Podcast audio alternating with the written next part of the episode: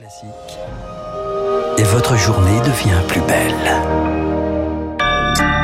Avec Augustin, l'actualité à 9h, vous êtes sur l'antenne de Radio Classique, on a rendez-vous avec Franck Ferrand, avec Christian Morin et avec la musique bien évidemment que nous aimons. Trois jours à Marseille pour le président de la République, Emmanuel Macron retourne dans la cité phocéenne faire le point sur le plan Marseille en grand lancé en septembre 2021 afin de répondre aux problèmes de logement, d'éducation et de délinquance dans la ville. Interviewé dans le journal La Provence de ce matin, Emmanuel Macron annonce que les amendes pour consommation de drogue pourront être payées immédiatement en liquide ou carte bancaire auprès des forces de l'ordre.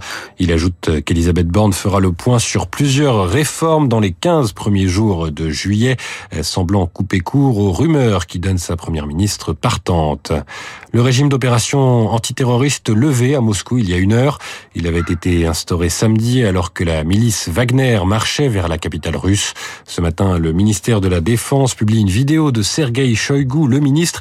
Il n'était pas apparu en public depuis plusieurs jours. Il est la cible depuis des mois des critiques d'Evgeny Prigogine, chef de Wagner.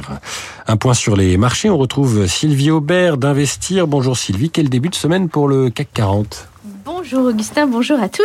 Eh bien, l'indice parisien commence ce lundi dans le calme avec une petite hausse de 0,1%, 7170. La semaine dernière, le CAC a quand même perdu 3%. C'était sa pire semaine boursière depuis la panique bancaire de début mars. Alors, la tentative de putsch avortée en Russie laisse pour le moment les marchés de marbre, y compris du côté des matières premières. Regardez, les cours du pétrole ont un peu grimpé hier, mais sont redescendus ce matin, 74,40$ pour le Brent.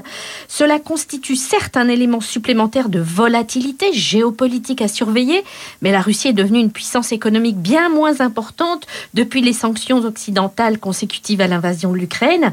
Néanmoins, la possibilité d'une interruption des approvisionnements en gaz est un risque à ne pas complètement écarter. Alors, sauf rebondissement majeur sur ce front, les opérateurs devraient davantage se focaliser sur le forum annuel de la Banque Centrale Européenne, qui commence aujourd'hui et qui se termine mercredi au Portugal. On suivra bien sûr les propos de Christine Lagarde, la présidente de la BCE, qui ne devrait pas dévier d'un pouce, priorité à la lutte contre l'inflation.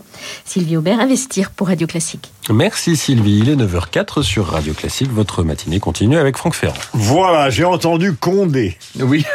C'est exactement ça. Donc il pourrait s'agir d'un prince. Nous allons parler de la fronde en général, de Condé en particulier, et de cette traversée de la France Merci incognito Augustin. que, que le prince a faite. On est en 1652, vous allez voir, c'est assez...